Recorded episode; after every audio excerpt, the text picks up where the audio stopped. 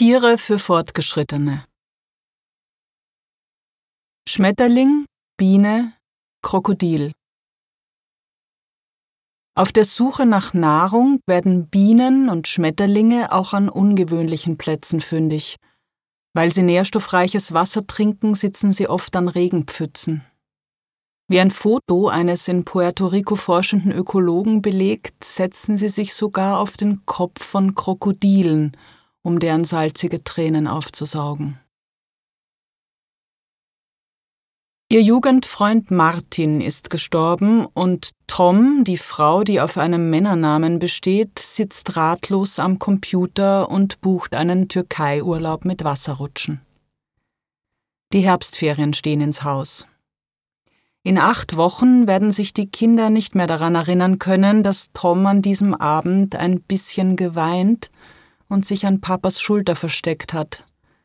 Geschweige denn, dass die Kinder diesen leicht irritierenden, aber lange zurückliegenden Umstand als Erklärung dafür akzeptieren würden, dass ihnen nicht die allerbuntesten, ausgefallensten Wasserrutschen geboten werden, nachdem sie am Frühstücksbuffet noch einmal mit Schokoladefingern unterstrichen haben, dass ausgewogene Ernährung in den Ferien ausgesetzt ist.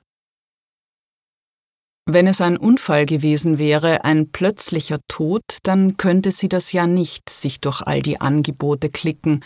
Bungalow mit zwei Schlafzimmern, Spa-Landschaft, Indoor-Pool, All-Inclusive mit oder ohne Tischwein, Direktflug oder nicht. Aber dass Martin sterben würde, war seit Monaten in das Bewusstsein seiner Freunde gedrungen wie dickflüssiger Schlamm. Der stirbt doch, oder? Hat Judith, die ihn ebenso lange kennt und in den letzten Jahren ebenso viele Schwierigkeiten mit ihm hatte, Tom schon zu Ostern gefragt. Typisch Judith, allen anderen ihre frommen Wünsche zu zertrümmern, um aus ihrem Erschrecken einen perversen Trost zu ziehen. Tom, deren Schwester immerhin Ärztin, wenn auch keine Onkologin ist, hat ihr aufgebracht, einen mit Fachbegriffen gespickten Kurzvortrag gehalten, der das Gegenteil behauptete. Operation, neue Methoden und mit den Chemos ist man heute ganz woanders als noch vor ein paar Jahren. Dass Judith, die Tom normalerweise provoziert, wo sie nur kann, ihr damals nicht widersprach, ließ allerdings tief blicken. Und jetzt ist Martin tot, liegt irgendwo gekühlt und atmet nicht mehr, und man nimmt es einfach zur Kenntnis, bedauernd, bestürzt, aber nicht entsetzt.